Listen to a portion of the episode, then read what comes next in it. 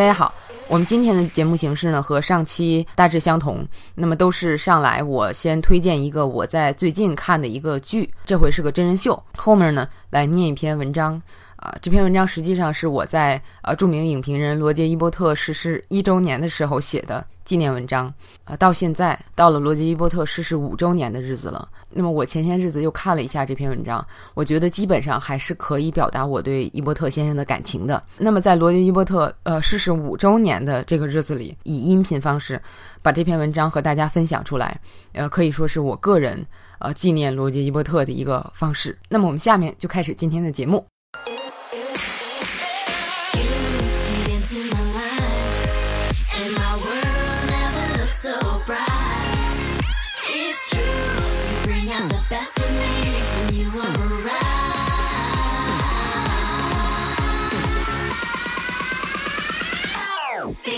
我们这期节目呢，向大家推荐一个真人秀，呃，叫做《粉熊救兵》，呃，它是一个从各方面改造人的一个节目，让个体变得更好，这样一个真人秀。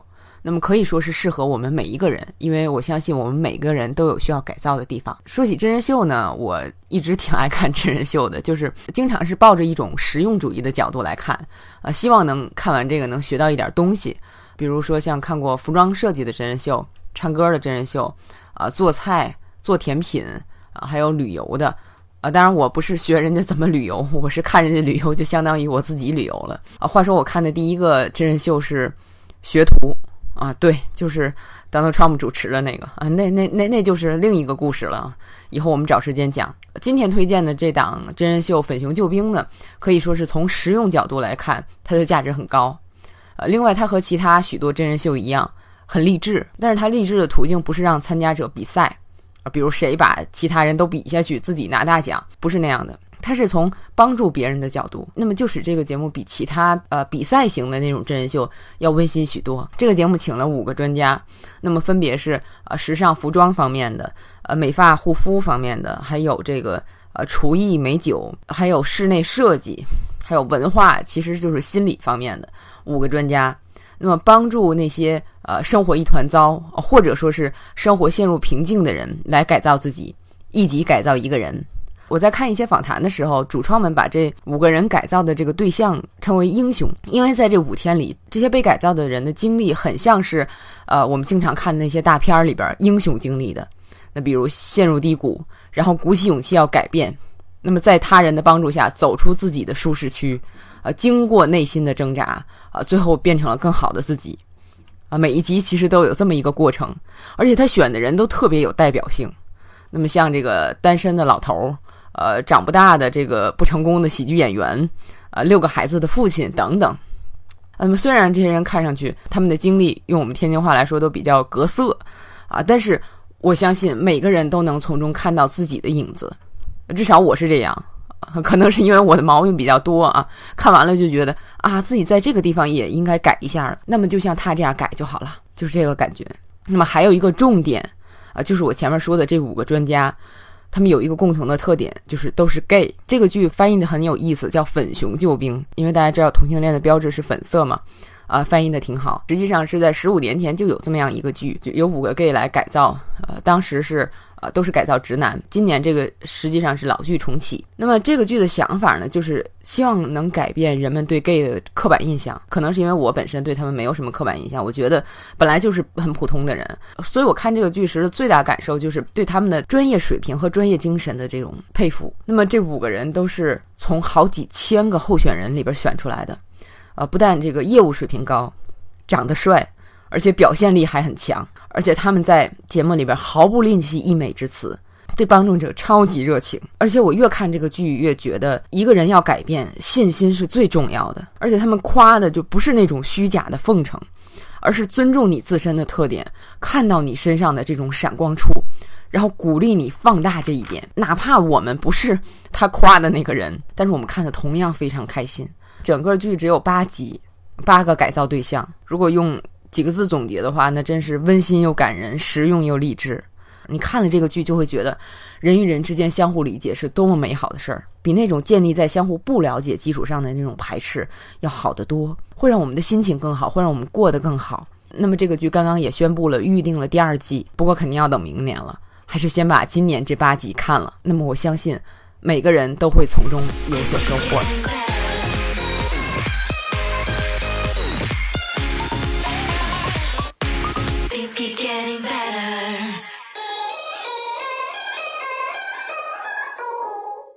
下面呢，就和大家来分享我四年前写的一篇文章，来纪念著名影评人罗杰·伊伯特逝世五周年。罗杰·伊伯特逝世一周年记，监评在黑暗中醒来。电影筛子作于二零一四年四月。从罗杰·伊伯特二零一三年四月去世至今已一年有余，而我去他个人主页的频率却丝毫没有降低，因为这位勤奋的影评人留下了太多的影评作品，对我来说就像是百宝箱。想到哪部片儿？哪个人总是可以在那里读到富有启发性的文字？记得去年这个时候，芝加哥一档电影评论广播节目中，两位主持人回忆伊伯特对自己走上影评之路的影响，我边听边流下泪来。一年之后，我重听那期节目，听两个人讲从伊伯特那里学到的东西，讲和伊伯特短暂接触时的兴奋激动。听着听着，我发现自己始终是微笑着的，于是想。好，我可以写点东西了。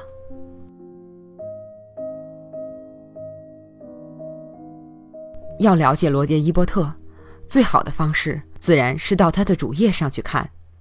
其实那里现在还在更新对新片的评论，只是换了其他影评人在做。而对大多数中国影迷来讲，最方便的是两本中译版书籍，一本是《伟大的电影》，是伊伯特对历史杰作的重温与汇总。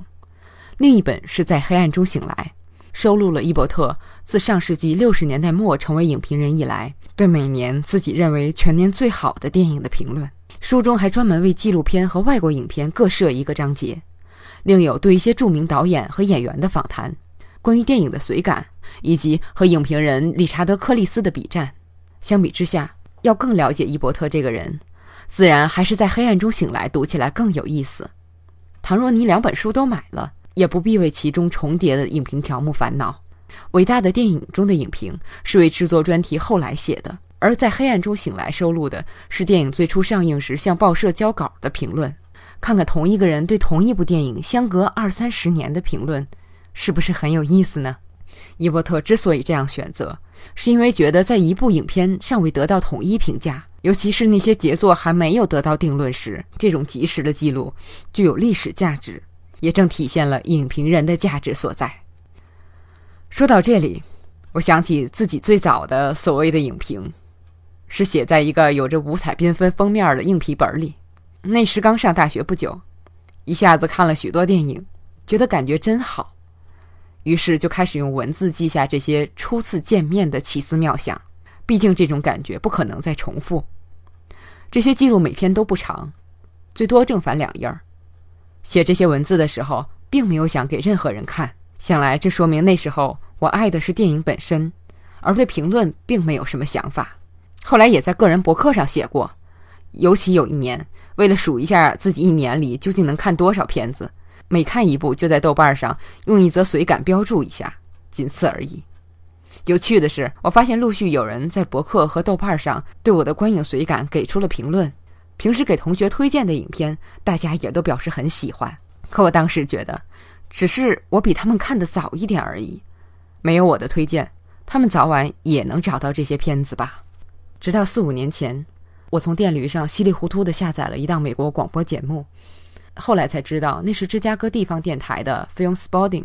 两位主持人每期详细谈论一两部正在上映的新片儿，然后根据想出的当周主题。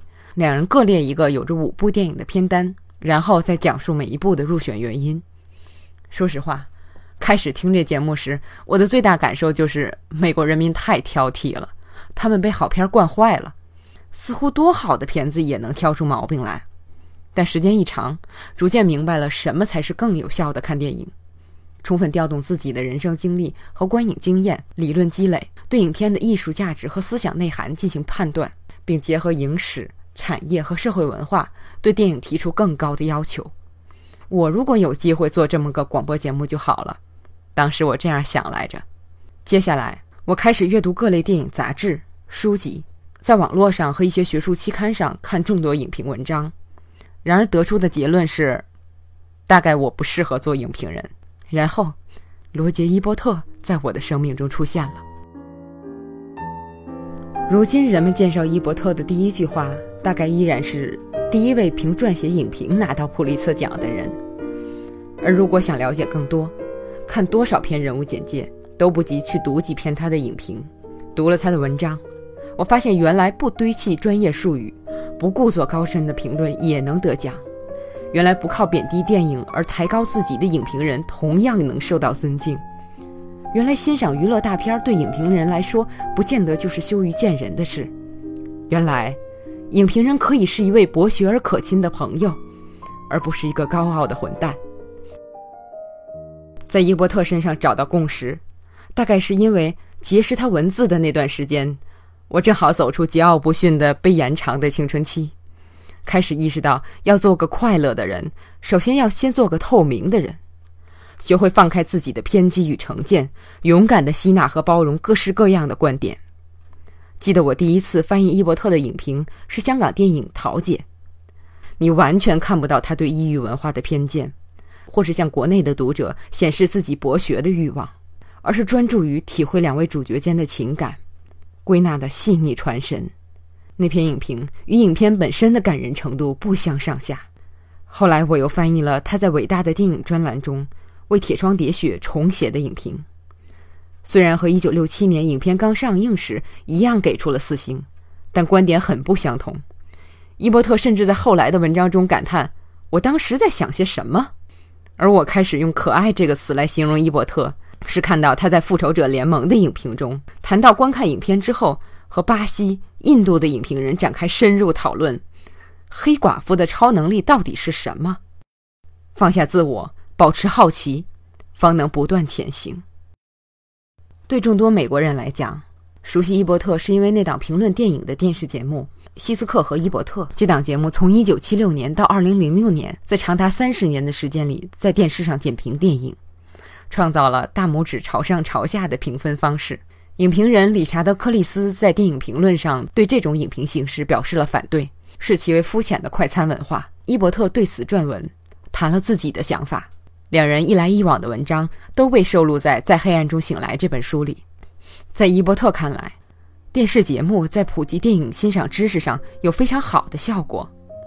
他在文章中说道：“当我们表达对于某部电影的观点时，他可能就叮的一下启发了某个志向远大的年轻人，让他明白每个人都可以对电影有自己的想法。”他也坦诚地表示，由于电视节目形式所限，这并非是什么有深度的评论，只是有素养的、诚恳的观点。改进的空间还是有的。给我机会，还有一群肯接受的观众，我知道该如何改进，该在哪些方面改进。我前面提到的那档对我影响颇深的广播节目《Film Spotting》中，主持人之一亚当就是从小看那个电视节目，长大后成了影评人。他说，伊伯特对自己最大的影响，是让他明白电影评论不是非要说那些官话。而是可以从个人情感出发，说出你心底的声音，而这更能打动人心。没有哪个人的观点会和你一模一样，除非你们俩说的都是空话。亚当说，当年他特别喜欢《死亡诗社》和《蓝丝绒》，但伊伯特给这两部片的评分分别是两星和一星，这让看过片后正激动的他好失望。但也正因为是极具个人化的、真诚而扎实的观点。而不是简单的鄙视和谩骂，哪怕观点不尽相同，阅读伊伯特影评之后，依然会感到有所收获，了解到了还有观看这部电影的另一个角度。